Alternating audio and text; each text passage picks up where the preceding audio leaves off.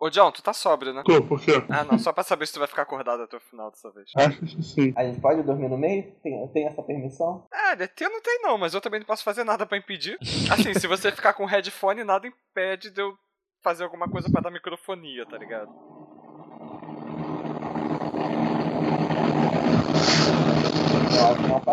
Toda gravação tem a porra de um barulho escroto, assim, aleatório.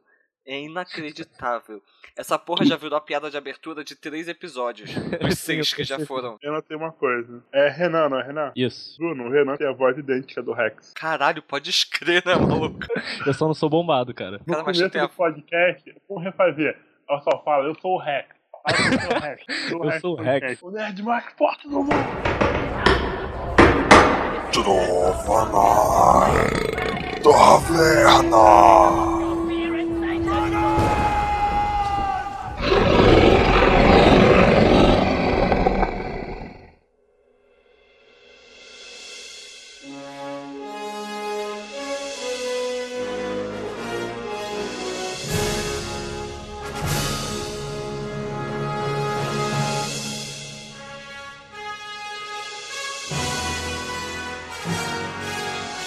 Saudações, aventureiros, e bem-vindos à taverna. Aqui quem fala é Bruno Ribeiro e paradoxos sempre me fodem a cabeça. Aqui é o Renan Ferreira e nós estamos falando com vocês, ouvintes, diretamente do passado. Aqui é o Bruno Morgado e eu deveria estar dormindo. Aqui é o John Lacerda e eu não pensei em uma frase no começo do podcast. Mas como um podcast sobre viagem no tempo é irrelevante pra eu pensar. Eu posso só voltar pra cá. Nossa, Não.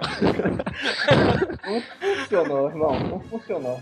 É, bom, é, muito bem, gente. Dia 21 de outubro é o dia que Marty McFly finalmente chega ao futuro, atualmente nosso presente. A gente vai aqui falar um pouco sobre a viagem no tempo. Primeiro, falando sobre o que, que é o tempo. Tá aí uma pergunta que ninguém sabe responder direito ainda. É Ok, a, próximo tom. é a, Teorias é sobre a a viagem no parte tempo. sombria, eliminando tudo aquilo pelo, pelo qual passa. A gente pode falar sobre na época que eles achavam que o tempo era absoluto e depois nesse, dessa, dessa revolução que a relatividade geral gerou, que, que o tempo não era mais absoluto. Na verdade, acho que, se eu não me engano, até Newton ele cogitou que o tempo poderia não ser absoluto, né? Só que ele, ele resolveu acreditar que ele era absoluto por, por, questões religiosas. Foi levado a acreditar. É. Tem uma coisa que eu, que eu vi há muito tempo, que eu, eu acho que é a grande, um grande ponto, que a última coisa sempre a mudar nas civilizações é a mentalidade. E a princípio o tempo sempre foi algo extremamente, abre aspas, bem conhecido, né, o absoluto. E você contestar isso, uma coisa que veio de muito, muito, muito tempo antes, milhares de anos atrás, é engraçado a gente perceber que eles só realmente acreditaram na questão do tempo não ser absoluto quando teve provas concretas disso. Mesmo assim, muita gente fez questão de, de ir contra, como Ah, sempre, com, né? Com certeza. Tem gente que não acredita até hoje. Tem gente, tem gente que É, não acredita que o mundo é plano até hoje. Eu acredito mesmo. E o homem Quem nunca foi dera. à lua. É, mas, e quais foram essas provas que deram pra dizer que o tempo não era absoluto? Cara, a gente pode começar com a velocidade da luz, né? Assim, mudando de observador para observador, a velocidade da luz ela sempre é a mesma. Isso que diz a relatividade restrita, né? A velocidade da luz ela tem que sempre ser a mesma, que é aproximadamente 300 mil quilômetros por segundo. segundo. Se você, por exemplo, tá a uma certa velocidade e o, o- tem um outro observador parado e eu jogar um raio de luz do lado de vocês, você tem que ver a luz na mesma velocidade que esse observador. Então significa que o tempo para você tem que passar de uma forma diferente para ele, entendeu? Já que vocês estão em velocidades diferentes, mas a velocidade da luz tem que ser a mesma. Então é mais ou menos isso. Não sei se eu expliquei direito. Ser, ser um pouco, é, voltando um pouco no, no passado, né, que é até o próprio tema, a ideia é o seguinte, a, a luz sempre, a princípio ela era muito vista geométrica, né, porque macroscopicamente a luz é geométrica. Até Newton fez um experimento chamado experimento Crookes, que ele provou que a luz na verdade era uma onda, ele refratou uma lu- a, a luz do sol utilizando um Capa do prisma. Pink, Pink Floyd, né? Exatamente, a capa do Floyd. Então ele refratou a luz e viu todas as cores, todo o arco-íris saindo. E o grande legal é que a partir desse momento a luz foi tratada como uma onda. E nessa época, até então, todas as ondas. Por que, que a o som não se propaga no, não se propaga no vácuo, né? Porque naquela época todas as ondas, as mecânicas que eram conhecidas, precisam de algum meio para se movimentar. Então eles criaram, se a luz é uma onda, ela tá passando por um meio. Que meio é esse? O nome O desse meio foi éter, é- éter luminífero, uma coisa desse medicinais, que eu não me lembro exatamente como se fala. E nisso eles começaram a querer, então vamos estudar esse éter. E a maneira de estudar esse éter foi ver a velocidade da luz em diferentes configurações. E curiosamente que se houvesse um éter e esse éter estivesse interagindo com a luz, a velocidade da luz seria diferente dependendo da configuração do, do, seu instrumento. E foi visto que, na verdade, a velocidade da luz era exatamente a mesma, independente de, de qualquer configuração. E aí que começou toda essa questão. Se a velocidade, da, a velocidade é constante, e a velocidade, é bom lembrar, né, é delta S sobre delta T, todo mundo aprendeu isso alguma vez na vida, né? Ou não. Ou e deveria vez, ter aprendido, pelo menos. E uma vez que eu tenho uma velocidade que é absoluta, que ela vai ser constante, independente de qualquer configuração, você tem que ver que o tempo ele vai ter que compensar de alguma maneira a diferença de, de espaço. Então, aí que veio a questão do tempo não ser mais uniforme, vamos por assim. Tipo, se, a se, a velocidade. A equação V, delta T, delta S, delta T. Se a velocidade é absoluta, o tempo e a distância elas, elas têm que ser, têm que ser relativas. Né? Exatamente. Pra isso dar certo. E isso daí tem alguma relação com a questão do espaço-tempo e o tempo sendo como a quarta dimensão? Exatamente isso. É, que a gente descobriu que o... a gente não. Quem dera. A gente é a humanidade, cara. A humanidade. É. A, humanidade, a, humanidade, a humanidade descobriu que o tempo ele não era absoluto. Uma coisa foi levando a outra. A gente, a gente criou esse conceito de espaço-tempo. É que o tempo com o espaço é relativo e formam uma coisa só. São três dimensões espaciais e uma temporal. A humanidade descobriu porra nenhuma. Isso aí vieram uns aliens contaram pra gente. Cadê? Assim como eles Mas os aliens, né? os aliens somos nós no futuro. Ah, só vamos ser Os aliens não construíram as pirâmides. Eles criaram as plantas, sabe? Eles criaram os guias, colocaram as luzinhas no campo da estrada. A gente fez esse trabalho todo. É verdade. Isso é fato, porra. Quem não sabe disso? É, foi a tá humanidade tá que é justo, é justo. Os aliens só gostam de zoar a plantação dos outros.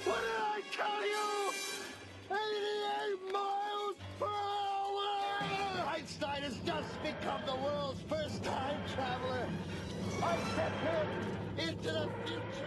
Cara, mas essa perspectiva aí de nós sermos os aliens no futuro, quando eu vi aquele filme, por exemplo, Inteligência Artificial, que não tem nada a ver com, com a pauta aqui, mas que aparece aquela raça de robôs no futuro, eu nunca interpretei aquilo como sendo robôs futuristas, mas sim robôs que vieram de outro planeta estudar a civilização. Eu sei que esse conceito tá errado, mas eu sempre interpretei dessa é, forma. Biogênese? Mas... É, mas na, no contexto daquele filme são robôs mesmo, robôs criados por humanos. Eu sei, mas eu sempre interpretei como robôs criados por alienígenas que vieram estudar a raça humana que já tinham se sido extinguida há muito tempo. se eu não me engano, essa é um, é um tipo de teoria de viagem espacial. Por exemplo, existe alguém, uma raça, eles criam robôs que são capazes de se consertar, criar novos robôs. E assim você cria uma raça de robôs que você manda pro espaço, que eles vão realmente reproduzindo, criando novos e mandando para novas direções. Sei, isso é, daí é você viu naquele episódio de Doctor Who. Ah, que tem, verdade, aquele, tem aqueles robôs que ficam criando janelas no espaço. Isso, mas isso aí só tem um problema. Ah, fugiu o nome do, do, do, cientista que falou isso, mas aquele lendário nada se cria, tudo se transforma. Foi o Lavoisier, não foi? Lavoisier, exatamente, Lavoisier. Essa porra já caiu por terra, não já? Não. Não, cara, isso é completamente correto. É lei da alquimia, cara. A alquimia tá super em alta hoje em dia, né? Porra. Pô, o Einstein mesmo falou, fala mais ou menos isso com, com L igual a MC ao quadrado, cara. Que nada se cria, tudo se copia, tudo se... Quer dizer, Exatamente. nada se cria, tudo se transforma. É, a formulazinha do Einstein de é, M igual a... Massa vezes aceleração. É igual a MC ao quadrado. Eu pensei que você fosse fazer ela invertida. Não, é, eu tô... É ser muito hipster da física, né? M igual a C ao quadrado sobre E. Cara, a, a equação é válida, velho. É, sim. Essa é a beleza da matemática. Você pode mexer com ela se você quiser. Bem, até o final, até o final desse podcast, eu espero que a gente tenha um tipo de uma equação que viaje no tempo. Ainda então, tem PC ao quadrado também, né, cara? Que você, se o, se o corpo tiver em movimento, você tem que colocar o PC ao quadrado. Exatamente. Esse é o momento. Não, eu pensei lei... se eu iria fazer uma, alguma piada com o computador ou com o PC faria, mas tudo é. bem, vai lá. É, o meu PC é meio quadrado, sim, cara. Ele é meio retangular, mas.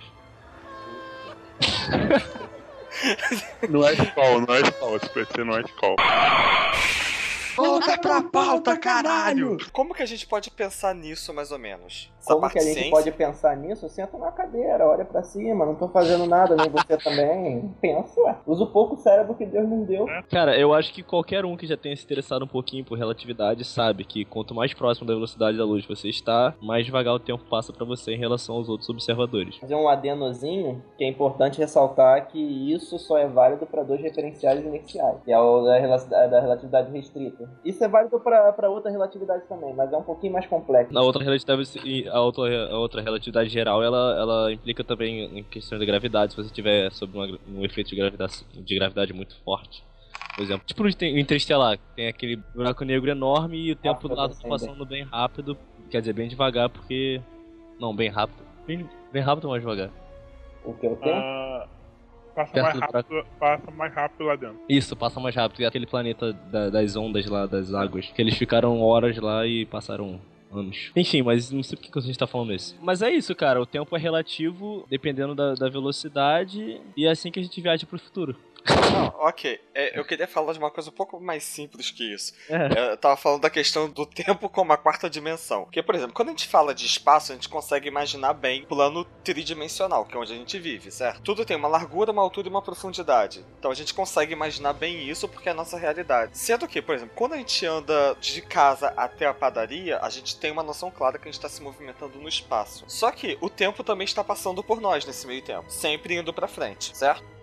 É, a gente pode pensar que de repente o tempo tá meio que envolvendo isso, porque pensar nas três dimensões a início é uma coisa fácil da gente visualizar. Só que eu lembro de uma vez que eu tava conversando com o dono há muitos anos atrás ele me falou que matematicamente já conseguiram comprovar cerca de. Na época eram 14 dimensões. Matematicamente, sim. Comprovar, comprovar não. Comprovar é uma palavra muito forte. Há indícios de. Comprovação é uma, uma palavra delicada. Mas é, se eu não me engano, isso tem a ver com a teoria das cordas, né? Porque é. para ela funcionar tem que ter 14 dimensões. Exatamente. É exatamente a teoria das cordas que utiliza mais essas, todas essas dimensões. A questão, eu acho que a grande questão da, do tempo como quarta dimensão é que os nossos sentidos percebem as coisas em três dimensões. Né? O fato de termos duas orelhas, por exemplo, o fato de termos dois olhos, permite a gente perceber profundidade e as outras duas, né? largura, e, largura e, altura. Então, todos os nossos sentidos são em três dimensões. Então, a gente está acostumado a, a viver nessas três, três dimensões, de modo geral. Porém, a quarta dimensão, eu acho que não seria algo que envolva, de fato. É algo que é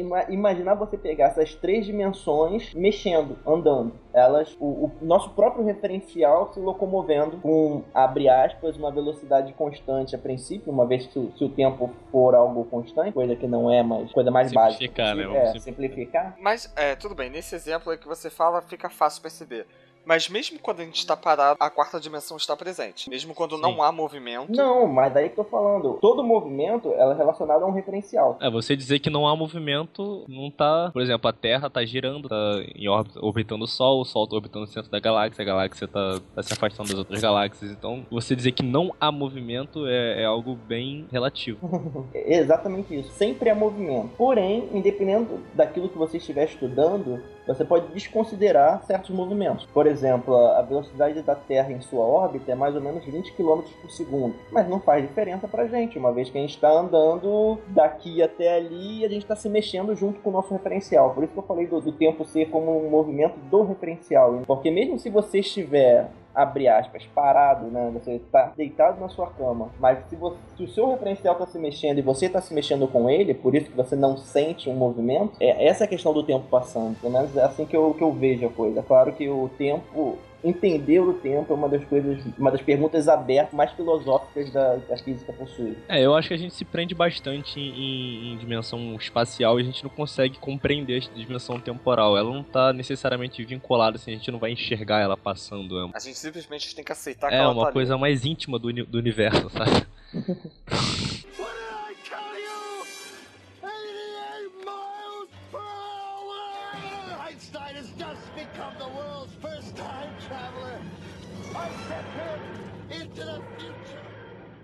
Entrando nas teorias sobre viagem do tempo, pelo que eu andei pesquisando, são de fato a relatividade e buracos de minhoca, certo? Por qual das duas seria mais fácil de começar falando ou as duas estão interligadas? Eu acho que a relatividade geral tá mais próxima da nossa real realidade, cara. A relatividade tá. A gente, a gente, até usa ela, por exemplo, com o GPS. É, eu diria que a relatividade é algo que é verdade e é conhecido. Buracos de minhoca ainda são teorias. Isso. Então, por isso, exatamente por isso eu concordo com o Renan que a relatividade é algo muito mais palpável pra gente. Ah, pelo menos a princípio. E o que, que seria a relatividade? Assim, explicando de de uma forma bem grosseira mesmo. A gente já falou bastante da relatividade. A grande questão é, uma vez que a velocidade não mais vai depender do, do espaço do tempo, uma vez que você antes sempre imaginou o tempo como algo linear, né? algo imutável. E uma vez que, uma, que a velocidade é constante, o tempo precisa compensar a mutabilidade do espaço. Dessa maneira, a relatividade ela vem com a famosa frase que todo mundo conhece de que tudo é relativo e todo mundo usa sem nem mesmo a maioria sem conhecer a, as ideias de relatividade. Você escuta um monte de bobeira, cara. É muito engraçado. Você vê a, a mídia falando da, da, de ciência, tipo, descobre um planeta igual à Terra a cada semana, sabe? Pois é. Ah, por que não, né? Não, e, tipo, e não é descoberta. É simplesmente, ah, tem um planeta, tá ali perto daquela região. Pode ser que seja. Aí o pessoal, não, é um planeta igual à Terra. Encontrado Irmão não, igual, igual da... quando, quando a NASA achou Salmoura em, em Marte, falaram que acharam água. Só que só é só tipo indício de água líquida. É muito fácil a gente acreditar nas coisas. As pessoas tendem a, sei lá, a romantizar talvez as coisas, dar mais beleza às coisas científicas. Sim descobriu vida, descobriu isso, com certeza, sabe? É, é mais fácil você acreditar, se agarrar aquilo e ver qualquer matéria assim, do que você realmente pesquisar a fundo. E... Claro, é, a gente é preguiçoso, cara, é isso aí. Não, é, exatamente. Eu li três artigos para fazer a pauta e acredito na verdade absoluta do Michikaku. É isso aí.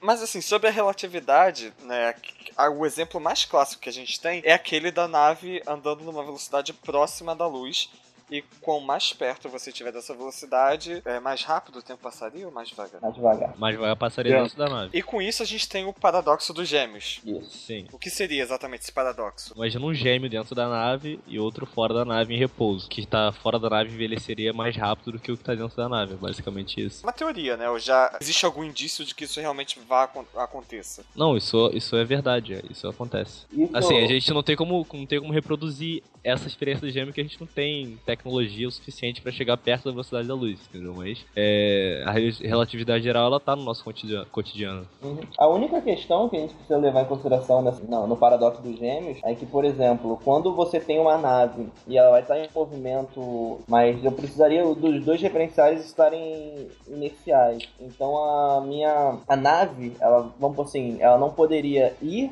parar em algum lugar, voltar, acelerar na direção contrária e chegar aqui, que aí já complicaria um pouco mais o estudo de modo geral. Verdade, verdade. Tipo aquele efeito Sling, quando você tá fazendo uma curva para voltar. Você não vai parar no lugar, você tá indo pro lugar já em rota de curva para poder voltar. Cara, isso, isso ajudaria, porque você fala que ela não pode parar porque a partir do momento que ela parar para voltar, ou parar para fazer a dar ré, coisa do tipo, aí já, já já atrapalha porque o tempo que você tá dando a volta já é mais tempo para envelhecer e tal, né? Exatamente, vai meio que compensar de modo geral, pode dizer algo parecido com isso. Mas, pelo que eu me lembro, é, não sei. Essa questão do, do estilingue eu não, não, não sei dizer não. Você tem ideia? Vai. Mas é, cara, é isso. O paradoxo gêmeo é um envelheceria mais rápido do que o outro e você perceberia essa diferença é, visualmente, digamos assim. É, só que a grande dificuldade da, dessa.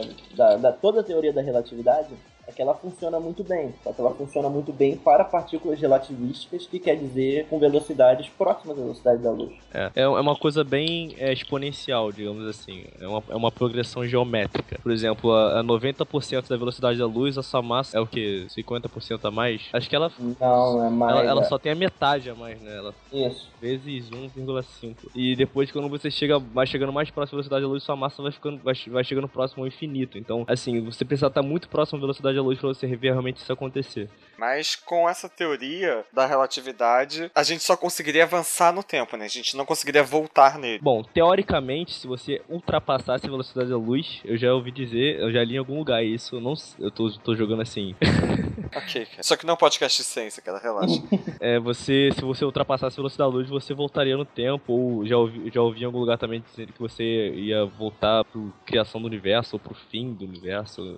Não sei, de repente o Bruno não. pode falar um pouco melhor sobre é, isso. Eu acho que o grande questão é que você não, abre aspas, não teria o controle para onde você iria, sabe? É como se você entraria em um void atemporal que te mandaria pra algum lugar. No É, só tempo, que é, é bom afirmar, é legal afirmar a gente dizer aqui que não é possível você alcançar a velocidade da luz. tá? Mas, mas isso é uma, uma coisa hipotética. O Flash consegue. Não, ele chega perto dela. Tanto que quando Não, ele chega perto dela, Flash, ele, é- Flash. ele, ele desaparece. Não, tem um arco que ele consegue passar da velocidade da luz. É, então, sim, dependendo do Flash. Na verdade, não depende do Flash, Então, depende todos do então, é roteirista. falando, mas todos os flashes que passaram da velocidade da luz, eles morrem, eles desaparecem, eles são consumidos pelo tipo Thor, é, eles entram em nirvana, sabe? Eles simplesmente desaparecem, são consumidos. Eles literalmente se, se tornam parte da velocidade. Exatamente, eles se tornam a força da velocidade. A propósito, se vocês, vocês querem que a gente fale por que, que não pode alcançar a velocidade da luz ou não é relevante? Ah, tá no contexto, vai lá, né? É, aquela formulazinha de novo, C igual a raiz quadrada de E sobre M. Quanto mais rápido você tá, mais massa você ganha. E na velocidade da luz, a sua massa é infinita e você vai, você vai precisar de uma energia infinita pra te impulsionar mais pra frente. Então, isso é impossível, porque energia infinita. What did I tell you? 88 miles per hour! Einstein has just become the world's first time traveler. I sent him into the future.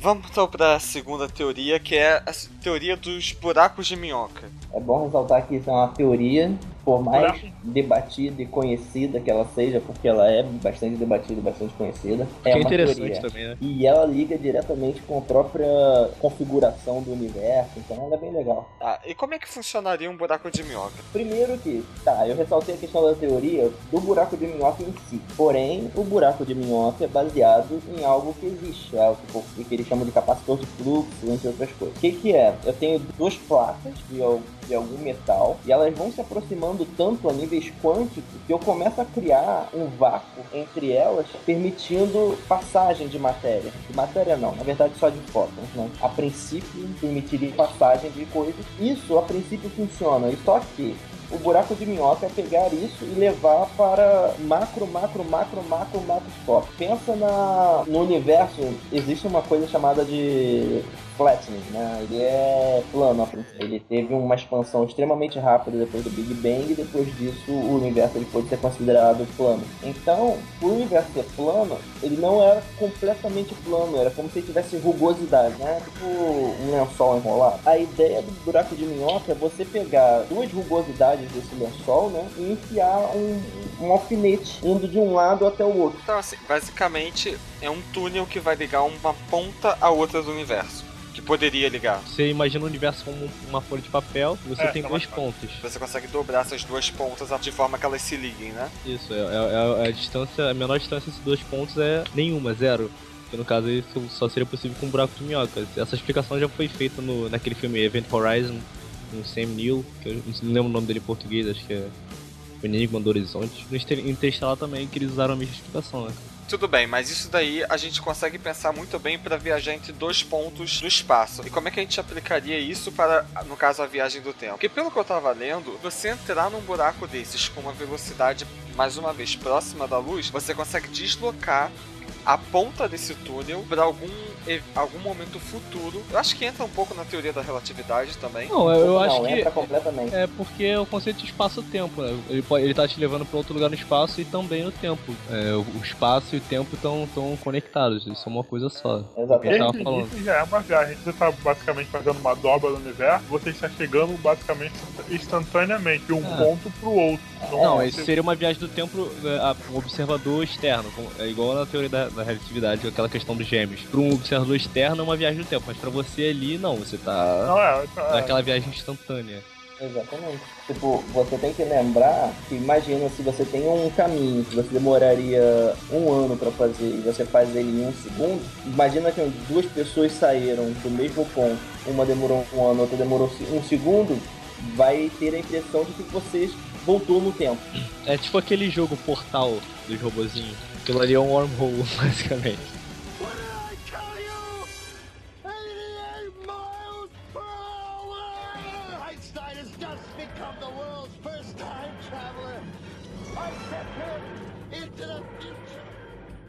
Até uma coisa que eu tava conversando com o Renan hoje mais cedo. Pelo que eu li, segundo isso, a gente só conseguiria utilizar um buraco de minhoca para jogar a gente pro futuro também. Só que como o buraco, o túnel já foi estabelecido, a gente conseguiria vir de hoje para o futuro e do futuro para esse hoje, né? Fazer o caminho de volta através do mesmo túnel. É, só que lembrando que, a princípio, a única coisa que passa no túnel são fotos. Isso é importante ressaltar. Até onde a teoria permite, a única coisa que conseguiria passar pelo túnel são fotos, e um dos motivos é por causa de terem velocidade da luz. É, A gente pode nos transformar em fótons, passar e depois se transformar do outro lado. Stargate é assim, não é? Stargate acho que É, mas Aí assim, ia ser legal, ué. va- vamos É um considerar teletransporte. aqui. É que eu quero chegar no raciocínio que eu cheguei com o Renan hoje mais cedo, que ele ficou tipo, caralho. Que você porra tá foi essa? viajando, cara. Vamos considerar então que a gente só consiga abrir buracos para o futuro, tá? Que a gente não consegue abrir um buraco no passado. Mas e se no passado alguma raça mais evoluída já fez um buraco para hoje e a gente usasse esse mesmo túnel para voltar naquela época? Voltar não, ir pra aquela época. avançar. A gente estaria indo pra frente. Não, não. Uma raça há dois mil anos atrás abriu um túnel para hoje e a gente utilizasse esse túnel para voltar dois mil anos no tempo. É, só que a gente não voltaria pra Terra, a gente voltaria pra onde eles abriram o túnel. Não, digamos que eles estavam aqui construindo as pirâmides, porra. Não. Você não entendeu onde eu quero chegar, cara. Eu entendi, eu só tô sendo chato. Eu sei, você aprendeu bem comigo isso. Na, dentro da teoria maluca, considerando que a gente pudesse transportar corpos é, que não sejam partículas de luz apenas, a gente conseguiria fazer esse jogo. A princípio, por que não? É, eu, eu também não vejo por que não, assim. Eu lembrei, agora que a gente falou dessa questão de fótons, você já viu aquele filme Deja Vu? Hum, Tá. Hum, acho que já, já. Não que eu me lembre. O princípio do filme é: eles descobrem uma tecnologia que eles conseguem ver tudo que já aconteceu, é, tipo, num período acho que de até 48 horas no passado. Então eles utilizam isso pra solucionar crimes. Não é de Jabu, não, isso é o Minority Report, não? É, Minority Report tem uma premissa parecida. Só que, ele, no decorrer da trama, eles descobrem que, na verdade, eles não fizeram uma, uma tecnologia que conseguisse mostrar o que, que já tinha acontecido. E sim, eles construíram uma tecnologia que mostrava pra eles literalmente o passado. De forma que se você fizesse alguma coisa com aquela imagem, você poderia alterar o passado. E eles descobriram isso justamente quando uma mulher coloca uma lanterna na, na tela e o cara no passado olha pro feixe de luz. É Conserta uma luz. câmera no, no passado. É, considerando que a imagem É luz que a gente recebe, é, seria plausível a gente pensar que era um buraco de minhoca transmitindo luz apenas ali? Nesse Não. feixe fixo de 48 horas? Acho que sim. Algo, talvez não um buraco de minhoca, mas algo similar, sim. É, eu também eu não lembro como é que o filme procedeu depois disso, não, tá? É, é, depois disso, o Desenwalk, é, ele usa a mesma máquina pra ele viajar fisicamente no passado. Ele viaja com o corpo dele para o passado. E é aquele tipo de filme que, que ele vai descobrindo que tudo que aconteceu antes foi porque ele voltou e fez acontecer e tal. Não, assim, é... Aí a gente cai na teoria clássica do paradoxo, que... É. Cara, vocês estão desenvolvendo teorias científicas pra um filme de policial. É. Vem cá, E, tipo, ma- mas é é, pra onde a gente tem que chegar mesmo, cara.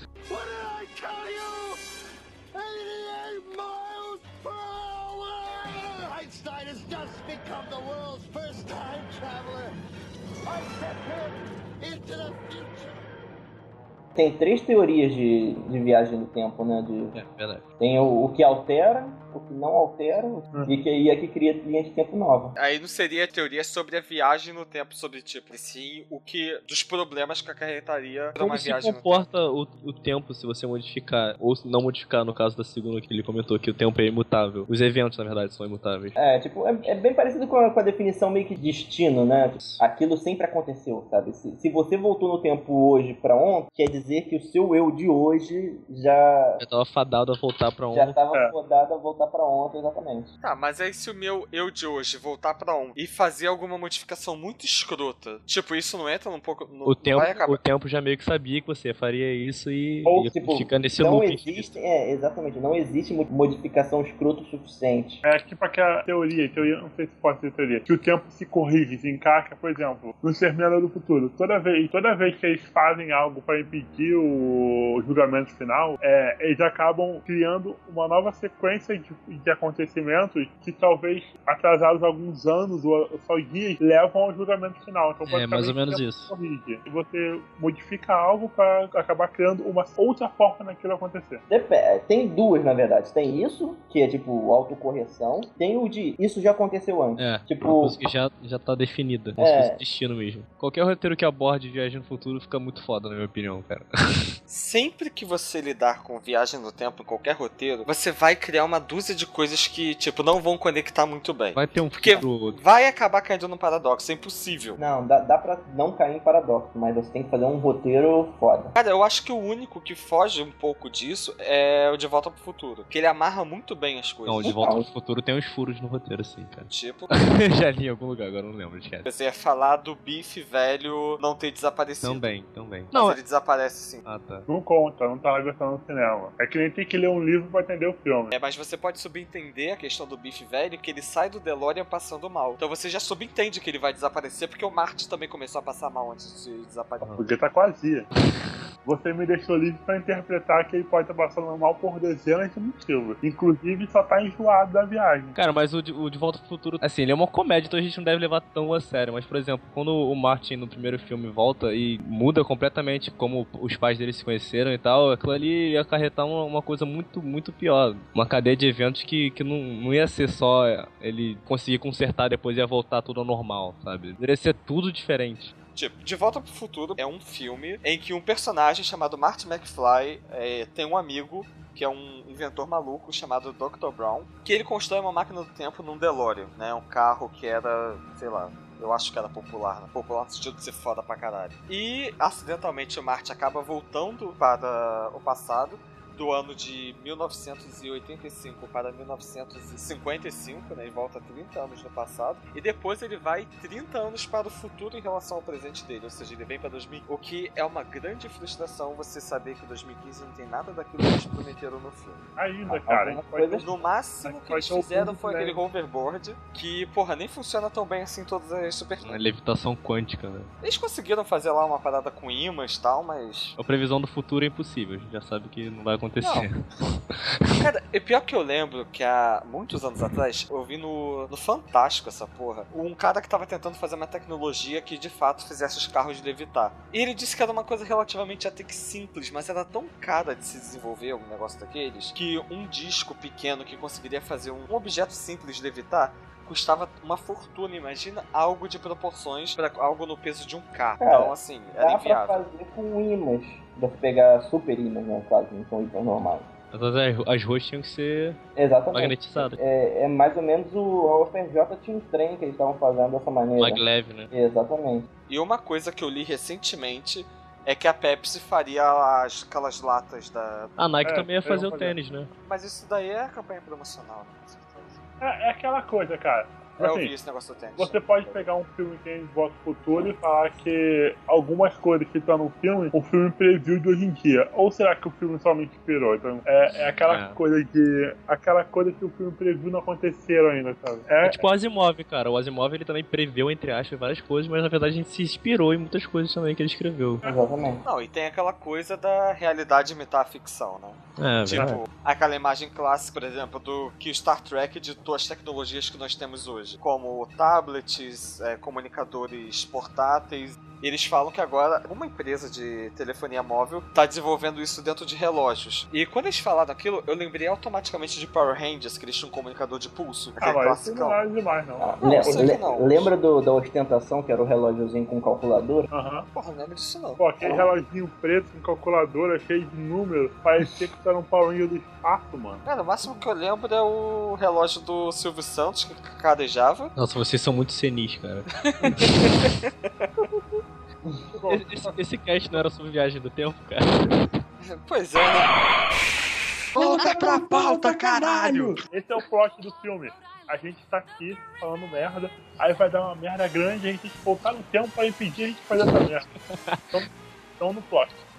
Então, já que você falou nisso, um lugar onde tem essa premissa direto é em Family Guy, né? Que até o Renan tava conversando comigo. Esse Family Guy é um desenho, basicamente uma cópia dos Simpsons, mas enfim, Não. é o cara. Family Guy é muito melhor, cara. Não, mas é baseado pra caralho, cara. É da Fox também, né, velho? É, um, é uma sitcom, pô. Nada homenageia? Então, eles falam de uma família, família tradicional, né? Mãe, pai, a filha é rebelde, o outro é um idiota. Ele tem um filhinho bebê, que é um gênio do mal, psicopata, e um cachorro que age como humano normalmente. É um escritor. E o bebezinho, que é um gênio do mal, ele tem uma máquina do tempo. Tem um episódio, o cachorro esqueceu onde enterrou a porra de um osso, eles voltam no tempo pra ver onde que eles enterraram, eles fazem alguma coisa, aí vem um outro Stuart e o Brian, né, que é o cachorro, de algum outro futuro, voltam pra impedir que esses que já voltaram no tempo uma vez, impeçam eles de fazer alguma coisa, e quando vai ver, daqui a pouco tá, tipo, 30 Bryans e 30 Stuart brigando no quintal de casa. É, o Brian, ele, ele falou pra ele mesmo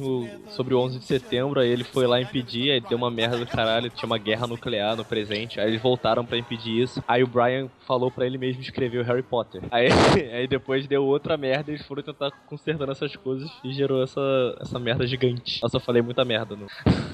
Literalmente. De boa, cara, você não vai invocar o demônio merda do South Park. merda, merda, merda.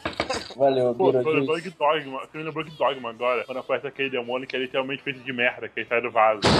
que? Puta, aonde isso? Dogma. Isso não é, isso não é da minha que cultura, não. Então, Não é da minha época, não, cara. Conheço. um dos primeiros filmes do Matt Damon e do Ben Affleck, mano. Que eles são anjos, filhos da puta. Isso não é da minha época, Cara, não. te falar assim, não faço ideia de quem seja Matt Damon. Ah, você sabe sim, cara. Matt o Damon é o cara. Perdido em Marte, É? Resgate do Soldado É o Ryan, que é o. Bourne. É o Borne. Ah, ninguém que seja relevante pra mim, cara. E o Ben Ah. Affleck só é porque ele vai fazer o Batman agora e a gente tá com esperança que ele salve. só, o Ben Affleck tem altos filmes de viagem no tempo, coisa do tipo.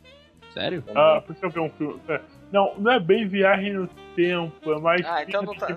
Tem um pouco de viagem no tempo ali no meio. É Olha um só, filme que- maconha não é considerado viagem no tempo. Tipo, cara. é um filme que ele é um gênio inventor, é no futuro. Então, a empresa faz assim: a empresa contrata ele, manda ele é, estudar uma tecnologia já criada e criar algo ainda melhor. Só que pro, pro criador não ter patente, ele assina um documento que depois que ele criar, aí apaga a memória dele pra ele não ter lembrança de nada de ter feito aquele trabalho e depois ele vai embora de dele com o pagamento dele e chama ele de novo pra não precisar do cara. Se eu não me engano, no final ele descobre uma máquina do tempo ele voltar no tempo e impedir tudo. Então, cara, é- por isso que o Ben Affleck não vinga com filme nenhum. Olha o plot da porra do filme do cara. O filme, é legal, tem é uma trama, então Demolidor também foi bom pra caralho.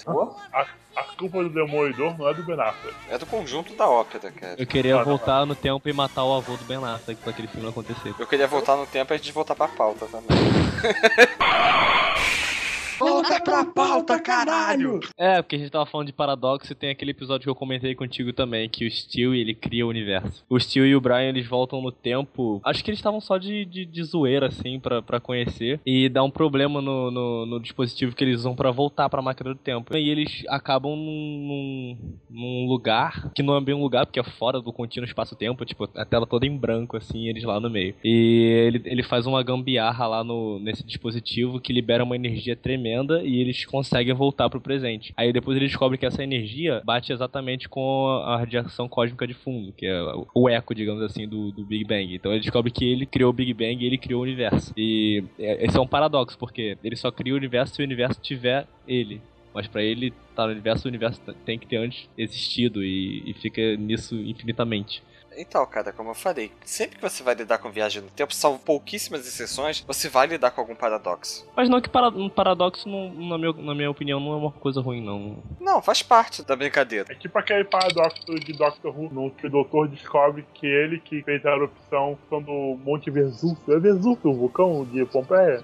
é, Vesúvio. Porque ele vai lá viajar de, de boazinha, aí ele pensa que tá em Roma e do nada ele vê que tá em Pompeia, no dia anterior da erupção do, do vulcão. Ele passa o episódio todo querendo ir embora, enquanto a companion dele tá falando, não, pô, a gente tem que, sabe, salvar geral. Ele fala, não posso salvar geral, cara, essa merda aconteceu, é história. Então, né, Doctor Who a gente já fez um episódio inteiro sobre, sobre esse negócio. É, a gente falou sobre, sobre a primeira temporada, tá? Mas eu tava na taverna número 1, tá? Nosso episódio de estreia, que se você não ouviu, vai lá e baixa.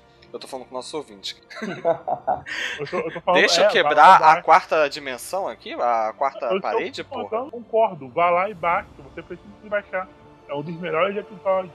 Então, Doctor Who conta a história de um alienígena que ele tem uma máquina do tempo, que viaja no tempo e espaço. Acho que qualquer coisa que você falar vai dar spoiler, além disso. A série é toda. É, de fato. E a série é toda baseada em ele causando e descausando eventos dentro do, do contexto temporal. Como, por exemplo, esse aí que o John falou da, dele ter causado a destruição da, de Pompeia. É, é foda que realmente, né? Qualquer coisa que a gente vai falar sobre Doctor Who vai ser spoiler é. foda É, mas a agora. partir do momento que a gente vai falar sobre viagem no tempo, dando obras da cultura pop, a gente precisa dar um pouco de spoiler pra entrar no contexto de como o Sim, filme não, aborda. eu queria muito falar sobre o que acontece lá com o 12 Doutor e aquele plot todo da River Song. Mas é, isso aí a gente guarda para o podcast dele, porque É, senão. se quiser falar, vai falar. É, é, é Não, é porque o Renan ainda não chegou nessa parte. Não, cara, se você pra quiser ele. falar, pode falar, não tem problema não. Não, cara, eu não vou cortar essa Não, emoção. é porque verdade, eu não quero contar essa É barata. a, é a parada mais foda que acontece na- do 12 Doutor, tá ligado?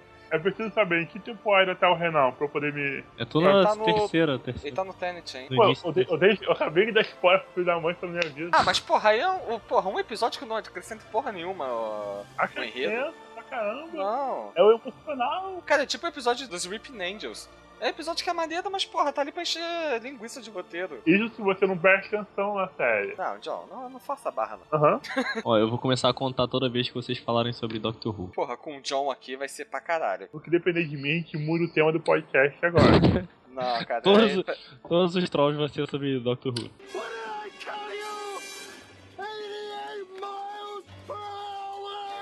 Einstein has just become the world's first time traveler. I sent him into the future. Efeito Borboleta também é um filme que, quando eu vi pela primeira vez, eu achei foda pra caralho. E ele trata a viagem no tempo de uma forma diferente. O plot dele é um garoto que ele tem lapsos de memória no decorrer da vida dele. E quando ele chega na fase adulta, ele para de ter esses lapsos. Mas ele descobre que conforme ele ia escrevendo essa porra no diário, né, por recomendação da psiquiatra dele, ele relendo o diário, ele consegue voltar nessa época específica que ele teve a, a falha de memória e alterar os eventos dali. E esse filme é baseado na teoria do caos, né, que diz que uma, um, como é que é? Asas bater de de borboleta no Brasil pode causar um furacão no Texas. Exatamente. É basicamente isso e ele vai, tipo, alterando e desalterando alguns eventos específicos pra mudar a vida dele. Ele percebe que sempre que ele volta e altera alguma coisa, ele perde alguém de alguma forma. Seja um amigo dele que vira um drogado, a namorada dele que vira uma prostituta e morre em algum momento. Não é literalmente ele perder alguém, como se tem uma penalidade pessoal na vida dele. É que ele sempre faz alguma coisa que, que, que muda os acontecimentos. Então é simplesmente é consequência dos atos dele. Não é Exatamente. tipo. Cada ato tem sua É uma consequência. punição pra ele. Uma das cenas que eu lembro bastante é quando ele tá, tá brincando com, a- com uma amiga dele e o- ele descobre que o pai dela é um pedófilo. E se ele deixar o pai fazer os filmes com a filha, é, a história desenvolve pra menina ser uma prostituta. Se ele volta no tempo e desafia o pai dela, ela não vira uma prostituta, mas como o cara vai preso, o irmão vira tipo um drogado foragido da polícia. O É. irmão da garota. Pô, a- uma E- das cenas mais marcantes pra mim ainda é quando ele acorda. Depois que ele. Sabe fazendo- eles estão brincando de explodir caixa de correio? Aham, é isso é bem no Aí ele do filme. acorda e tá sem, tá sem os membros. Aham. É tipo assim, e tá todo mundo feliz, tá tudo bem. Só ele que tá fudido. E no final ele pensa assim, eu vou, pô, tá todo mundo bem, então eu vou me sacrificar pra todo mundo ficar bem. Mas ele não aguenta. Cara, uma das, uma das partes mais marcantes pra mim é naquela cena que ele tem um lapso de memória e ele acorda com ataduras na mão. E, tipo, isso no futuro é porque ele acaba indo preso, não lembro por qual motivo. E ele divide cela com um cara que é extremamente religioso. Ele convence o cara de que ele tem as chagas de Jesus. E consegue roubar o diário dele, volta pra quando ele machucou a mão. Fez um desenho que não lembrava por que, que ele tinha feito aquele desenho. Então, o desenho foi o blackout dele. E na isso ele tá com o, o prisioneiro e ele vai e enfia a mão naquela. O pessoal bota notinha fiscal. vai- vai- Sim, é aquele, uma basezinha com uma agulha que você vai espetando os papéis ali. Isso, aí ele enfia a mão ali pra. Por que tinha uma merda dessa na escola, eu não sei, mas tudo bem. É. É, é a professora. A professora vai guardando tipo papel, tipo, pra empilhar prova. Não, e eu lembro que ele olha pra trás, chama o nome da professora, espeta a mão ali. Ele volta, tipo, com as chagas de Jesus pra cadeia. E uma coisa que é interessante é que sempre que ele viaja no tempo, o nariz dele sangra, né? É a, questão, é a do- questão do, aneu- do aneurisma de- do cérebro dele tá assimilando toda aquela informação, como assim, toda essa nova realidade em tempos mínimos. Como se tipo, toda a memória que ele teve em, sei lá, 9, 10, 20 anos, é, aparecendo tudo numa numa, num momento só. Mas ele não tinha consciência do, tipo, da alteração do tempo. Sim, é. Então que da primeira vez ele ficava boladão, tipo assim, ele não lembrava. É, quando ele volta no tempo que ele tá bem com a menina lá, com a namorada dele, ele, ele pergunta pra ela uma porrada de coisas, assim, tipo, como quem quisesse estar se situando no que aconteceu. Só que que ele depois ele vai ele meio que vai lembrando, né? Ele não, É, não, então- não lembra de imediato, mas vai lembrando. É, tanto que pro final do filme, quando uma das realidades que ele tá internado no sanatório, é, o médico diz que ele tá internado, que ele tá morrendo, tá com dano cerebral, e o médico chega pra mãe dele e fala, é como se ele tivesse 90 anos de memória, sendo que ele tem 20 anos, porque ele vai acumulando as memórias de toda a realidade no cérebro dele. E tipo, na época, até foi bem maneiro, mas recentemente, estudando menor, estudando memória e tal, se eu não me engano, a memória não é algo que ocupa o espaço físico, certo? ocupa. Ah, Não, ocupa espaço físico, memória? Pra mim, a memória é algo que, tipo, ela flutua Assim, pelo seu cérebro. Não, a, a memória é um padrão de neurônios, né? De, de sinapse. É, tipo assim, você. Ele tem um armazenamento físico, tipo, no sentido de ser algo químico. É, existe algo assim. Ele não é. Não tem assim uma caixinha, um HD onde você guarda ali. É, durante todo o seu córtex, né? Você tem um padrão de ativação neuronal que te permite é, fazer uma memória, né? De Então, alguma forma. E, e no filme, o que, o que acaba quase matando ele é isso: de ter memórias demais. Ele tem arquivos demais na memória. E hoje em dia eu tenho dúvidas se é possível com um ser humano. Cara, eu acho que não cairia nem tanto pra isso, mas é, por exemplo, de acordo com as nossas experiências, a gente tem um padrão de pensamento, né? De uma determinada forma, né? Por exemplo, se eu vejo um copo que tá aqui na minha frente, que ele é azul, eu posso pensar primeiro no formato cilíndrico e depois perceber o azul. Dependendo das minhas experiências, eu vou perceber primeiro o azul para depois perceber o formato cilíndrico dele. Eu acho que o, a questão não é nem exatamente, tipo, as memórias que ele tem vão remoldando isso e talvez isso cause o sangrar miolo lá dele, tá ligado? É, é, tanto que no final o que ele faz pra dar um reset, apagar tudo até dele mesmo. Sendo que ele lembra ainda das paradas. Não, Tanto que, no, no final, depois da última viagem, ele não lembra de mais nada. Lembra Lembra. sim, lembra sim. tanto que ele. A última. O encontra a filme garota, acaba ele, ele- olhando pra garota, ele lembra, ele, ele tenta puxar assunto, só que ele desiste e vai lá tomar sopa com a mãe dele. Tem duas versões no final. Acho que, se eu não, Não, me engano, tem, a tem umas cinco versões do final. A versão que eu vi é que era isso. Ele olha pra ela, tipo, eu conheço ela de algum lugar, mas, tipo, é, ele acha que é só impressão. Ele não fala isso, mas fica óbvio pelo jeito que ele se move. Ele olha, tipo, eu conheço ela, ah, deixa pra lá. E vai embora. E acaba o filme. Ah, cara, eu interpretei dessa forma não. Eu interpretei, ele olha, reconhece ela, fica naquela, porra, é ela. Pô, vou lá. Mas, porra, se eu for lá, eu vou foder tudo o que eu consertei no tempo. Porque tudo que deu errado até agora foi porque eu quis ficar com ela. Então eu vou deixar ela aí e deixar o fluxo temporal seguir, tá ligado? Eu interpretei mais dessa forma. Eu interpretei dessa diferentes. forma também, Bruno.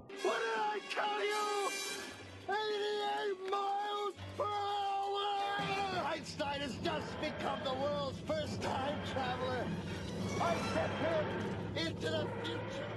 Taquei no Google, Time Travel Movie. Tô lembrando de Looper, tô lembrando. Como é que é? Esse aqui, o Código Secreto, eu acho que é o nome. E viu aquele filme? É, acho que é Código Secreto, o Código da Origem. O cara é tipo um militar, participou de um programa que ele pode voltar no tempo pro corpo de uma pessoa dentro de um acontecimento. No caso, é a explosão de um trem. Aí ele Ah, volta. sim, sim, eu já vi esse filme. Ele fica voltando e dura só 60 segundos e tal. Que ele fica o tempo todo voltando e morrendo, voltando e morrendo. É, porque tem um tempo limitado e tem que descobrir quem que explodiu a bomba. Também tem a máquina do tempo, cara. Tipo, eu adoro a última versão desse filme. Não vi. É baseado no livro do Wells. É, eu não li o livro, mas a última versão do filme que eu vi, a mulher do cara assassinada, ele cria uma máquina do tempo pra voltar e salvar a mulher dele. Mas a partir do momento que ele salva a mulher dele, o universo começa a se partir. Tipo, e ele corre a máquina do tempo pra ver o que tá acontecendo de errado e ele é atacado no futuro. É, o motivo é que a partir do momento que ele salvou a, a mulher dele, a máquina do tempo deu pau, porque não tem motivo pra ele existir,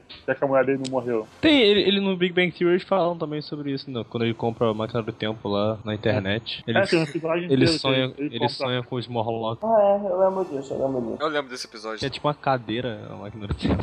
Um trenó, sei lá. Cara, você introduziu De Volta pro Futuro, mas a gente não falou de Volta pro Futuro direito. Cara, como é que a gente falou tanto tempo de Efeito Borboleta, que é um filme tão maluco? pois é. e o De Volta pro Futuro, que é um filme foda pra caralho. Não, e eu não falou, tenho nada a acrescentar no efeito borboleta, tô calado aqui. Ok, vamos voltar no De Volta pro Futuro então. Né, né, tô já de volta. Deixa, deixa eu olhar. Cara, as piadas dele é tipo nível Eduardo Sport, tá ligado? Eu tô aqui pra isso. Literalmente, no meu cheque de pagamento tá dizendo piadista barato. De Volta pro Futuro é tipo assim, eu acho que dentre as coisas de cultura pop, eu acho que com certeza é um dos maiores referenciais pra viagem no tempo. Não, sim, com certeza. Tipo assim, porque embora o filme seja da década de 80, não incomoda você ver ainda hoje ele, porque tipo assim, ele parece ser bem atual. Assim, tem umas coisas que são datadas tal, mas e o futuro que eles propuseram ali era um futuro escroto pra caralho. Não, mas eu acho que foi um pouco a intenção também de ser meio escroto. Sim, sim. Não tinha como ele acertar, tá ligado? Então simplesmente colocou algum bagulho bizarro que ele sabia que não seria. Tipo, Tubarão 26 com aquele holograma escroto pra caralho. Não, sabe o que eu acho interessante? É porque há 30 anos atrás eles imaginavam o futuro hoje como algo, tipo, totalmente próspero, sabe? Nós hoje em dia imaginamos 30 anos no futuro como uma parada quase pós-apocalíptica. Porque a situação tá cada vez mais ficando pior. o futuro que a gente imagina é mais ou menos a realidade alternativa onde o bife era bem sucedido, tá ligado? Sim, sim. Aquele lugar é um lugar maneiro, né? Acho que a gente pode falar sobre aquelas três teorias de como o tempo se comporta em viagem do tempo, que é uma linha só que é mutável, uma linha só imutável e aquela que cada vez que você viaja no tempo você cria uma linha de tempo alternativa. Aí a gente pode usar como referência, por exemplo, para essa linha do tempo mutável de volta pro futuro. Até o Family Guy também, que o Martin McFly ele volta pro passado e muda o presente. E, ou então o, o Biff no segundo filme dá o almanac lá para ele, muda o futuro. E essa, essa, essa é aquela linha mutável que a gente tinha comentado. A linha imutável a gente pode, pode mencionar. Acho que, acho que o Exterminador do Futuro um pouco, mas ele vai mais para aquela parte de, de autocorreção, né? É, cara, o único desses que eu lembro que tem ponto imutável é o Doctor Who, porque ele tem uns pontos fixos no tempo. Que não importa o que você faça, você não pode mudar. É. Verdade. Não, e o Doctor Who tem aquela, aquelas criaturas que são tipo umas gárgulas também que aparecem na primeira temporada que eles. É os Ripping Angels. Isso. Não, os Reaper, ele tá falando dos Reaper, que consertam a. a é, que consertam a, a ruptura do tempo. Consertam tempo. Eles são base... é, não, eles não realmente consertam. Eles são basicamente larvas do tempo, sabe? Eles, eles vivem dentro do vórtice temporal e quando acontece uma, uma disturbação muito grande no vórtice temporal. Disturbação foi foda, hein? Piada interna já. Disturbação foi quando, quando acontece uma perturbação ou um acontecimento muito fedido no tempo, basicamente o vórtice temporal ele se abre e começa a vazar. As criaturas vazam pela essa abertura e como larvas ela come que de podre. Aí automaticamente eles vão consertando por eliminar a, os pontos de infecção. E qual seria o exemplo da vertente que criaria uma linha alternativa. Não vem nada à cabeça. Flash. A série eu não vi a série do Flash ainda. Não, Flashpoint, pra variar, ele corre pra caralho e vai parar numa linha alternativa onde o Bruce Wayne, que morreu no acidente, e o Thomas Wayne, que é o Batman. É basicamente a HQ que deu origem a por que o universo se remodelou pros 952. Aí fizeram uma animação em duas partes que ficou bem legal. O, o livro novo do Neil Gaiman trabalha sobre isso. O Entre Mundos, o nome do livro. Voltando pro De Volta pro Futuro. Pela terceira vez. É porque são três filmes, cara. A Máquina do Tempo do Dr. ela tem algum conceito científico válido ou é só ficção? Eu não lembro se ele falou. Aceleração, pô.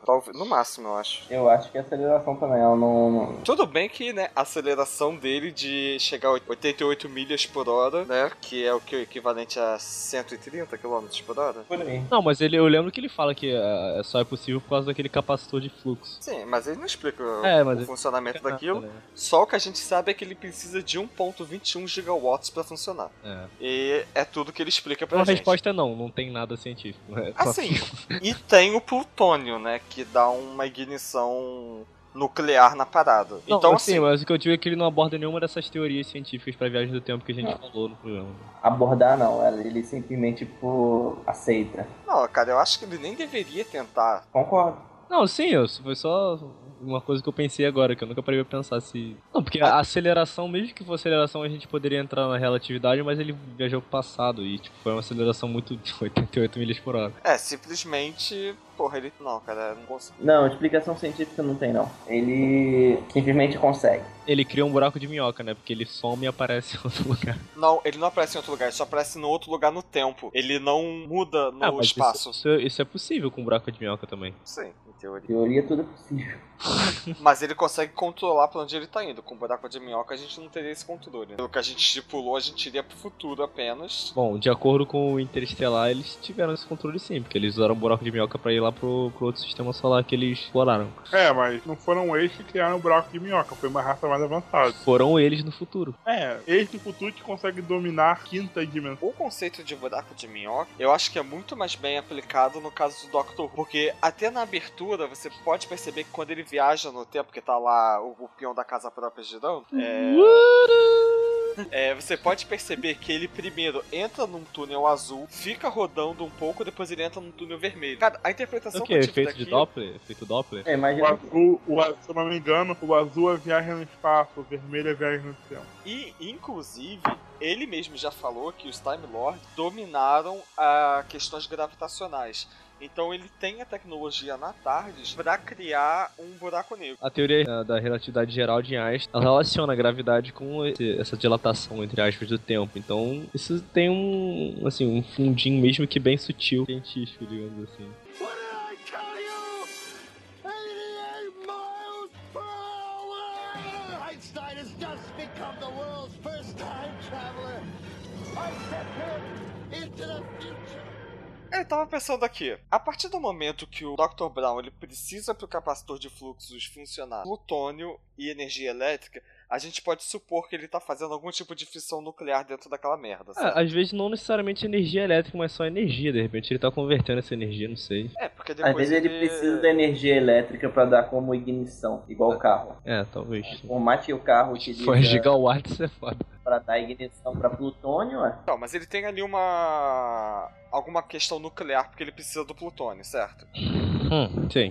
Utilizando aquela a formulazinha lá da, da relatividade, ele aumentando pra caralho a questão da energia, sendo a velocidade uma a constante. A gente não pode considerar que ele tá aumentando muito a massa dele a ponto de abrir um buraco negro ali que pode transportar ele através do buraco de minhoca. Mas aí como que o buraco negro seria fechado? Aí é problema dele. Não, aí o buraco negro ia destruir tudo. Ah, não, de tipo, ele, o- ele ia viajar pro futuro e ia chegar lá, ué, cadê? Não, como assim? Não, não entendi o que você quis dizer. Ah, usando a fórmula da relatividade. Um buraco de minhoca e um buraco negro não são exatamente a mesma coisa. Totalmente diferente. Tá? Não, sei lá, um. Tô supondo que um vai levar o outro. Não, não, não, não é assim não. Não é que nem Flash, não. Buraco negro é uma região de densidade infinita, só isso. Que é válido considerando que ele vai estar com uma massa alta pra caralho. Não, exatamente. É, uma, é um ponto Não, de pra ele ter uma massa infinita. ele e tem que estar na volume- velocidade da luz, né? Ou não? Não só, pode ser muita matéria mesmo. Não precisa ser. Ah, é que tem, tem a questão da densidade também, né? Ele precisa ter densidade altíssima. Muita Muita massa massa em um lugar muito pequeno, exatamente. Já cria um buraco negro. Pura o Bruno fica gravidade. viajando aí, cara. E se ele usasse energia.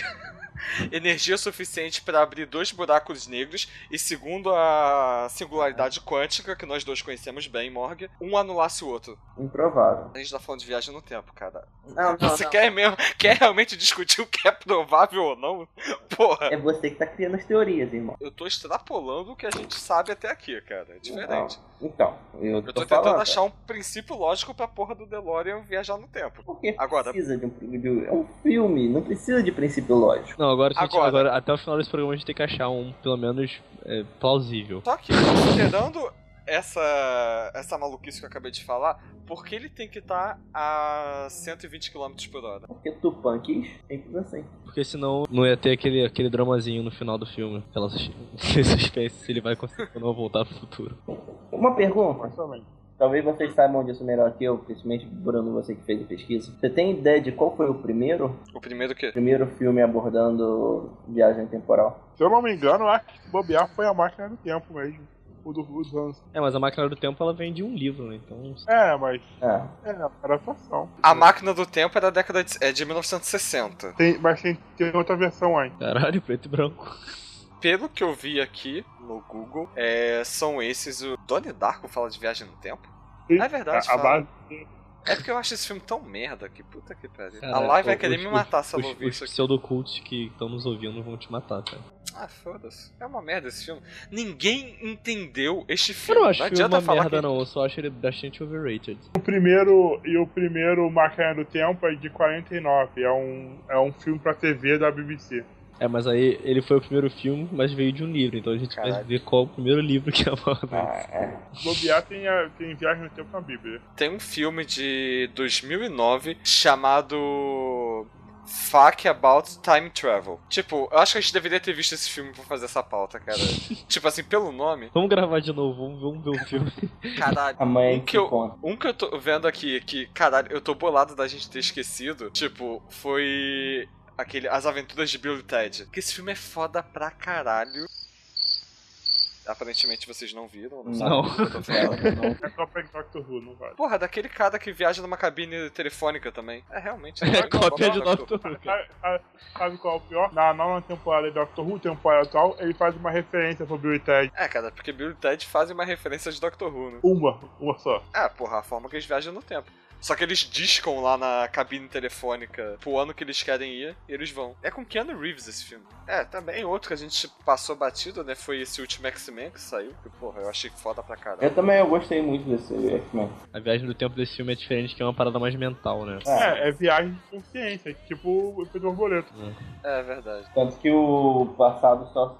Só dizer, o futuro só realmente muda quando o passado chega a algum ponto específico. É, é quando a viagem acaba, quando o link é cortado. É, dependendo da É tipo teoria, quando- a partir do momento que ele foi, já era pra ter mudado. É basicamente como você tá no Word. Só vale quando você aperta salvar e você sai do arquivo. É, pois é. Aqui na relação tem tipo Star Trek, mas eu nem diria que Star Trek fala de viagem no tempo. O- O, filme desse novo de 2009, que tipo, só o que tem de viagem no tempo é uma desculpa pra você enfiar o Leonardo Nimoy na, no elenco, né, cara? Não, e o vilão vem, o vilão veio junto com o Nimoy. O plot Ah, tá- mas aí podiam ter colocado outra coisa, cara. Era, foi pra colocar o Nimoy. Foi, foi, foi. Concordo. Ah, entre os Star Trek The Voyage Home, de 1986. Acho que nunca assisti, não. Ah, não, teve o First Contact, que é de 96. Só que aí já é com a, o- a nova geração. É o Picard. O Star Trek é- tem, tem várias formas de, deles viajarem no tempo. Tem o vórtex temporal, é, várias paradas loucas lá. What did I tell you? 88 miles per hour! Einstein has just become the world's first time traveler. I sent him into the future. Caralho, porra, como que a gente não falou de Turma da Mônica uma aventura no tempo? né? Caralho. Eu lembro disso. Eu não vi esse filme. Eu vi, eu lembro disso. Então, por favor, faça as honras aí. Vai lá. Não, faço não, faço não. Porra, cara. Maurício de Souza tá fazendo 80 anos essa semana. Bom pra ele. Porra, cara, pra alguém que tá com 80 anos tá na atividade que ele tá, puta que pariu, cara. Não, por isso que eu falei bom pra ele. É coisa que só ele, Silvio Santos e Hebe Camargo conseguiram. E tipo, É, você tá. pulou 12 macacos, beleza. Ah, a gente não chegou lá ainda. Você, você mencionou 12 macacos. Ah, 12 macacos entre você fala Ah. ah. dos macacos. Não. E aí, como é que é esse filme? 12 macacos, o que que ele fala? Basicamente, o, tem, se eu não me engano, tem, tem um curta francês que aí deu origem ao filme do Bruce Willis dos anos 90. E eu- atualmente o Sci-Fi tá com uma série, que na minha opinião a série do Sci-Fi é a melhor versão da história, mas é, é basicamente isso. O futuro tá todo fudido, tem um vírus que matou geral, só sobreviveu 20% da humanidade. Aí um grupo de cientistas militares eles descobrem um projeto de máquina do tempo eles escolhem a pessoa mais descartável possível, o Bruce Willis, no caso, no filme, e mandam ele de volta no tempo para descobrir co- o que começou o- o vírus que destruiu a humanidade e impedir que aconteça. Eu não lembro muito do filme, mas na série, basicamente, eles estão usando viagem no tempo porque eles descobrem que é impossível conter o vírus, porque o vírus é tão forte que a cada vez que eles descobrem uma cura, o vírus ele se reformula de uma forma que ele não evolui uma casa, ele evolui três casas. Então, é basicamente está pronta para as próximas duas curas que você podia criar. E é por isso que eles usam viagem no tempo. E por aí eles vão descobrindo que o vírus foi criado com uma arma, um culto, coisa do tipo. Caralho, que viagem. Eu não conhecia, não. Também não. Também não. E Planeta dos Macacos, já que a gente tá falando de macacos? Eu também achei uma merda e. E aí? Qual deles você achou uma merda?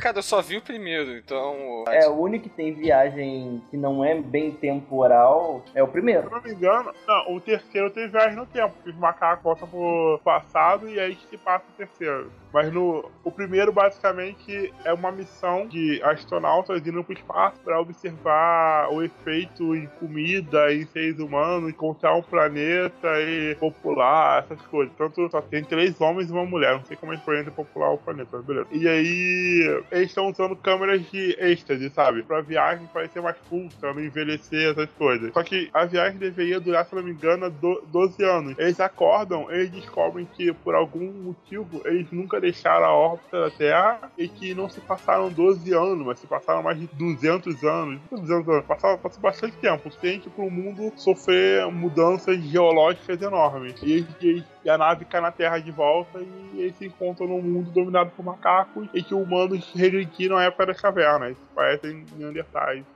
Cara, esse é um plot muito merda. Não é, é um plot ótimo, é um ótimo plot. Assista Boitando Macaco, sério. Basicamente, todo Eu já assisti, cara. Eu dormi todas as vezes que eu tentei assistir. Eu acho que o meu problema é com macacos. Porque quando eu tentei ver uh, 2001, Odisseia no Espaço, eu não consegui passar aqueles macacos batendo osso no começo também. Caralho, que porra de filme chato. Ah, não, é um filme cool. Cool é um caralho. É chato. I'm sorry, Dave. I feel I can do I'm afraid I can't do that.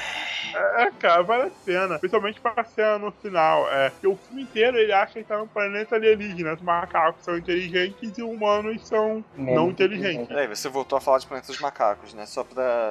Sim, Sim. sim, sim. Ah. Só que aí você só descobre mesmo que rolou viagem no tempo no final do filme. Ah, quando ele não tem é a bem torre. viagem no tempo, né? Tem que parar pra pensar friamente. Ele simplesmente ficou dormindo por tantos anos. É tipo É. Idiocracy, já viu? Rolou viagem no tempo do, do ponto de vista exte- exterior, ou digamos assim. É, eles simplesmente ficaram hibernando, congelados, né? Pra não envelhecerem por algumas É, mas centenas de Se anos. você quiser ser literal, todo mundo viaja pelo tempo. A gente só pega o caminho longo. É, a gente tá viajando no tempo a um segundo por segundo. É, Ou seja, quando a gente dorme é como se a gente tivesse pego o caminho mais curto. Não, porque o nosso corpo envelhece. conscientemente sim, mas fisicamente não. Seria isso se você não envelhecesse enquanto dormisse.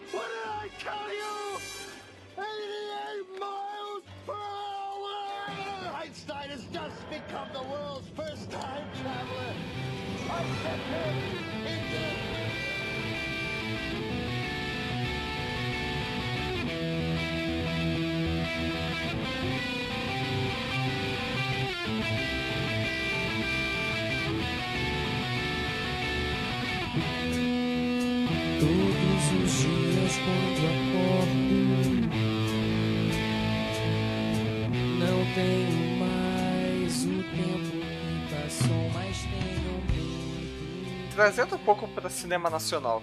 Alguém que viu esse Homem do Futuro com Wagner Moura? Eu, Eu vi não. um pouco, Eu eu, vi. vi um pouco, eu vi um pouco. Eu vi. Cara, eu É nem razoável. sabia que esse filme existia. É razoável, o filme não é ruim não. É, legalzinho. Ah, Eu- Eu gostei desse filme. Ele não, tipo, claro, é um. Ele tem um quesinho de comédia, não é drama, não é nada, mas ele cumpre com o seu propósito. é, então, se você quer falar de viagem no tempo e cultura nacional, bora falar de Kubanacan.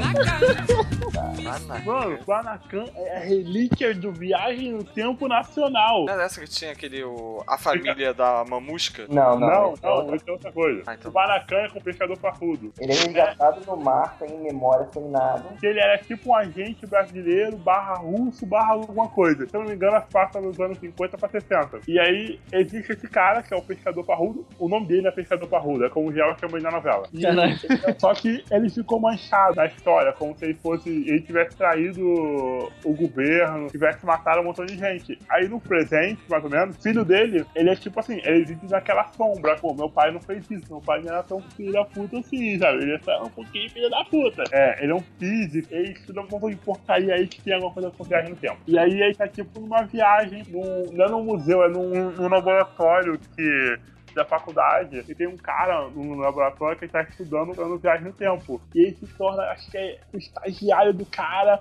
E aí um dia ele ativa a máquina do tempo, ele volta pra época do pescador parrudo e eu menti. E, ele não é filho, ele é neto, ele é filho do filho do pescador parrudo. Por isso que tá tão no futuro. Só que quando ele tá na máquina do tempo, ele cai no meio do oceano. Aí o pescador resgata ele, ele cai sem memória, ele só tem alguns flashes da história do pescador parrudo. Aí ele pensa que ele é o pescador parrudo, ele passa novela inteira pensando que ele é o pescador parrudo e rola tipo um splash de personalidade e depois você descobre que tem dois pescadores parrudos porque é o avô dele e ele para complicado. E no final tem uma bomba que só desintegra matéria orgânica e ele carrega essa bomba dentro da pele dele. É bem assim, Kubanacan, melhor coisa brasileira no Ah, tempo. tá. Porque se você falasse que era a melhor coisa brasileira, puta que pariu, né? Olha só, é uma das melhores novelas da Globo. Sério. Não, cara, eu ainda prefiro o Beijo do Vampiro e A Padroeira. Por incrível que pareça, eu gostava dessa porra. É, caralho, velho. foi uma época que eu fiquei de castigo, eu não podia ir pra rua, tá ligado? Eu tinha que ficar em casa vendo Ai. televisão. Cara, é sério, eu fiquei muito surpreso de, alguém ter puxado novela aqui, cara. É muito maneiro que a viagem no tempo como funciona. Eu acho muito maneiro, pelo que eu me lembro. Próximo tópico. Vamos falar algo que não Kubanacan. que todo mundo conhece. What did I tell you? Hour! Has just become the world's first time traveler. I sent him into the future.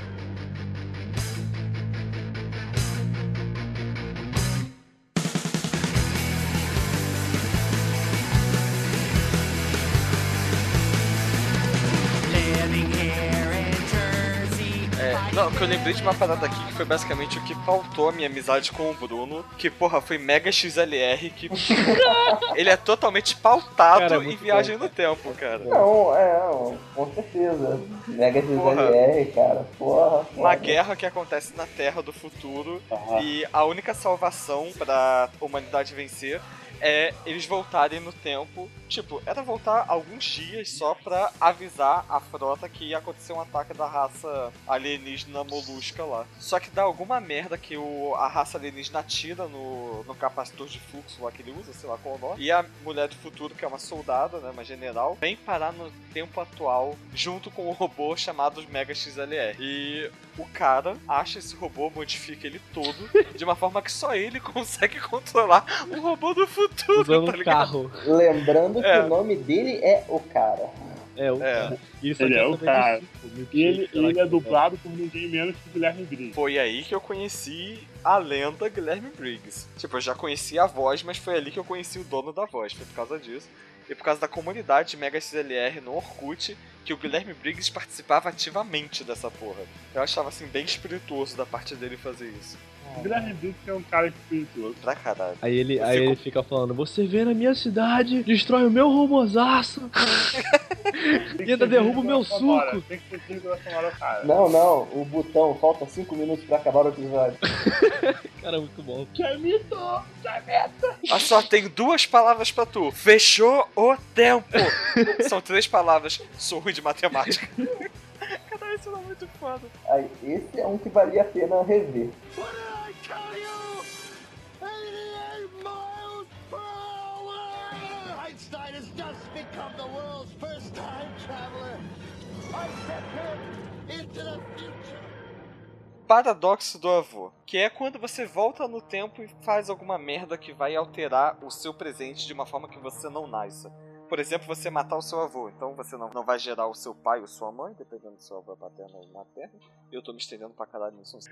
E, e consequentemente você não vai nascer. E é basicamente, tipo, o plot inteiro do De Volta pro Futuro é baseado nisso, né? Tem isso no Kubanacan? Ah, Não, tem não. A única noite que o pai dele foi concebido, a mulher achou que tava com o cara que voltou do, do futuro, mas na verdade tava com o original. Tá, é, É. ele tá falando de De Volta pro Futuro, mas esse é o plot de Exterminador do Futuro também, né, cara? É, o próximo. É. não, não. Só que esse é o plot do Exterminador do Futuro meio que às avessas, né? Não, essa é a intenção do, Vinga, do Exterminador do Futuro. É. Eles têm a Não. intenção de mudar. Não, mas olha só, no Exterminador do Futuro, o T-800 é enviado pro passado pra matar a Sarah Connor, Certo. Pra que ela não possa gerar o molequinho que vai ser o líder da revolução que vai liderar os humanos contra as máquinas, correto? Certo. Sendo que, pra evitar isso, os humanos do futuro enviam um cara no passado que tem uma relação com a Sarah Connor e gera o tal filho. Certo. Ou seja, se eles não tivessem enviado o T-800, a- nada daquilo teria acontecido. É. É. o paradoxo ao inverso, tá ligado? O paradoxo só acontece se você fizer a viagem no tempo. Tipo, se você não mexer, É, tá sim. tudo ok. É tipo aquele paradoxo que eu falei do Family Guy, da criação que o Stewie criou Sim. o universo. Porra, mas é muito mindfuck, tá ligado? Aliás, falando em, nisso. falando em Family Guy, tem um episódio de Family Guy também que ele, ele volta. O, o inimigo do Stewie, que eu não lembro o nome, o arco inimigo dele lá, volta no tempo pra matar um ancestral do Stewie pra impedir dele nascer. É inclusive nesse mesmo episódio do universo, acabei de lembrar. E o Stewie quer voltar porque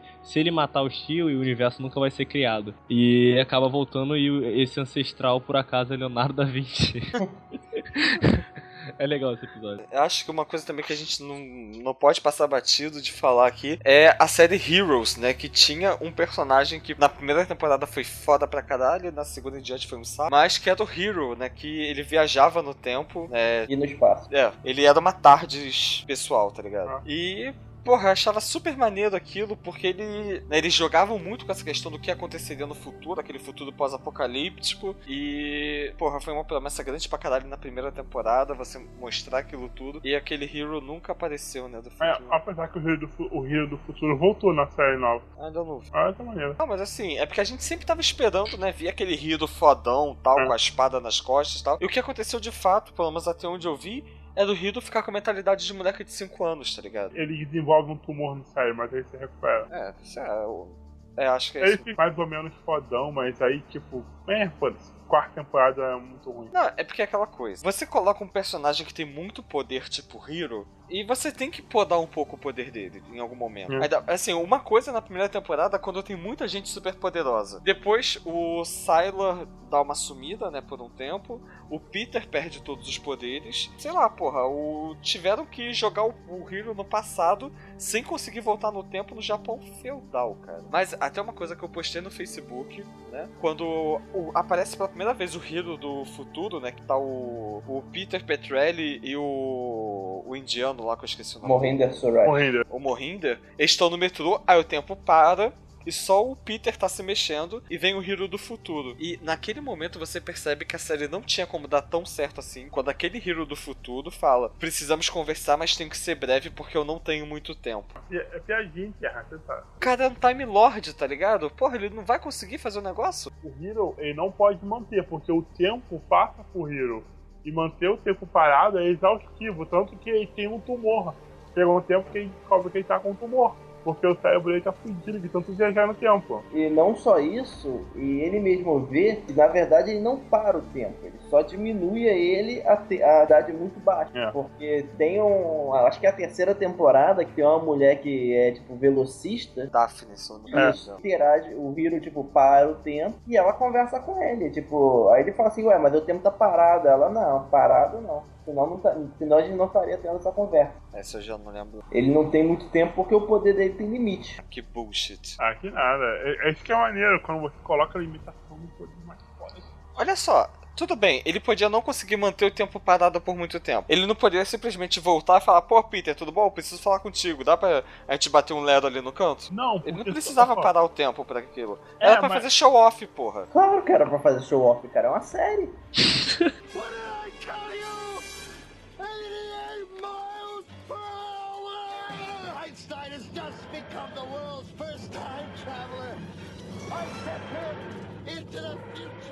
Interestelar. É, eu confesso que eu não vi esse filme. Então, quem viu, puxa o bonde aí. Basicamente, sei lá, é. A, rolou um vírus tá afetando. Eu acho que era um fungo. É, um fungo que tá, aconte- tá afetando as plantações. É, vai pulando de alimento para alimento, sabe? Se eu não me engano, começa com arroz ou coisa do tipo. E chega a um ponto que a única coisa que você consegue plantar é milho. Então, tipo assim, a humanidade tá à beira de morrer à fome. E o mundo tá sofrendo com uma tempestade de poeira que assolam tudo quanto é lugar. Por causa disso, todos os recursos estão virados para agricultura e a alimentação, porque você precisa alimentar o mundo. Então, a ciência mesmo, a ciência em outras áreas, tipo espacial, é totalmente tipo, desacreditada. Rola um processo de desacreditar que o homem já foi pro espaço para você não incentivar ninguém a, a pesquisar a pesquisar o espaço, você, a pessoa pensar que a única opção dela é ou ser fazendeiro ou pesquisar algo sobre engenharia da comida sobre engenharia. E, tipo, o filme é basicamente uma raça misteriosa abre um buraco de minhoca perto de Júpiter. Júpiter. Não, acho que é perto de Saturno. Saturno. Ah, Saturno, é, perto de é, depois de Saturno, na verdade, depois de Saturno, e manda uma mensagem. E existe tipo um grupo da NASA que é fundado pelo governo secretamente. Esse grupo da NASA, é, a missão deles é tipo encontrar um planeta habitável. Mas tipo assim, não tinha como chegar lá nem nada. E de repente aparece essa ajuda misteriosa, que é um buraco de minhoca que dá acesso a um sistema solar com planetas habitáveis. E o filme são eles mandando uma missão para identificar qual desses planetas é o melhor. É, na verdade, eles já tinham enviado astronautas pra lá, eles só tinham que recolher os dados, né? É, porque é, é tipo missão suicida. Você não ia voltar e você não ia ser resgatado, sabe? A única chance de sobreviver é se seu planeta fosse escolhido pra humanidade de habitar. Não, e, e a viagem no tempo que esse filme tem é, é basicamente só na relatividade, né? Aquela viagem do tempo É, mais pelo buraco negro. relacionada ao observador. É, eles estão perto de um buraco negro. Mas ah, muita gente diz que causa muita aflição isso, porque chega uma hora que ele tá na mesma idade que a filha dele, e É. a- a- o filho dele tem tá tendo filho já e ele não consegue mais ver os filhos dele e tal. Mas pra mim a parte que causa mais aflição é que ele só come milho, cara. Verdade. Caralho, gordo é foda, né, Banheiro ser caramba. Mano, é, o, o único alimento que não tinha sido afetado pelo fungo era o milho. E eles plantavam milho só, eles só comiam milho, era a base da alimentação, cara. Imagina tu comer milho todo dia. É, Mas, literalmente, você só tem duas coisas pra fazer: plantar milho e reproduzir. Porque a humanidade tá, tipo, toda morta. Você precisa reproduzir pra salvar a humanidade. Podia ser pior. Podia ser pior. Cara, imagina. Mãe, o que é o almoço hoje? Ensopado de milho. E a sobremesa? Sei lá, pamonha.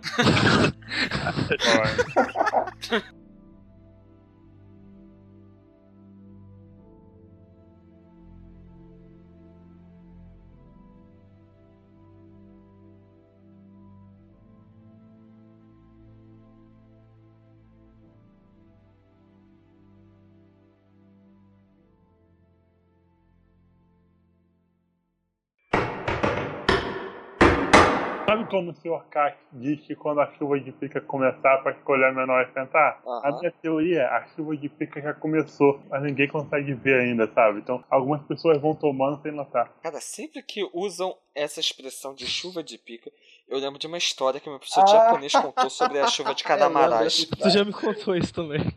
Caralho, caralho. foi- é, tipo assim, chuva de caralhos voadores destrói uma cidade no Japão. Essa foi a manchete do jornal, tá ligado? Nossa, que Qual o lindo nome do deus? Era Kanamara? Ka- Ka- Kanamara, Kanamara no Matsuri, o festival de Kanamara. Uma grande piroca cor-de-rosa no meio da plantação. Virou pagão o negócio, né? E o pessoal pegou. Não, vamos pegar essas pirocas e vamos colocar tudo dentro de um lago. O lago inundou alguns dias, alguns, tipo, alguns anos depois e choveu piroca. Né? Vou falar algo muito, muito preconceituoso, mas ainda bem que é um lugar asiático, mas pensando na África.